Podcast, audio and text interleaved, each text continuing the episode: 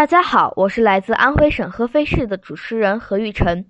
徐霞客二上黄山，首次提出黄山最高峰是莲花峰。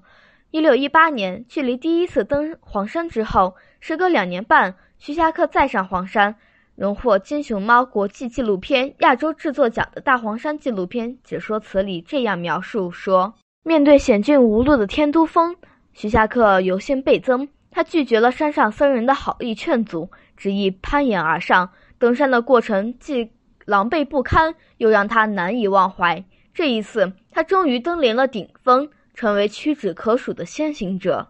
在游记里，徐霞客一共用了十六个“奇”字，表达出对黄山的敬意。而让后人称奇的是，他第一次提出了莲花峰是黄山最高峰的正确判断，纠正了前人误认为天都峰最高的视觉偏差。显示了其职业地理学家的专业眼光。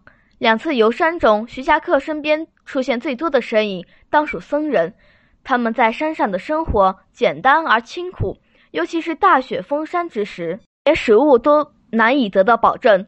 这些淡定而笃信的僧人，是山上最早的守护者。而立之年的徐霞客，虽然路过慈光寺、文殊院，却和同时代的开山大师。普门失之交臂，开发黄山居功至伟的普门善师，这时已是古稀之年。一六二五年，在徐霞客作别黄山的七年之后，天灾人祸肆虐。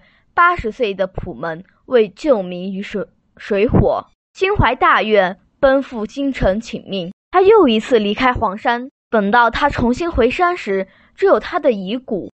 在去京城的半途中。普门善师悄然圆寂。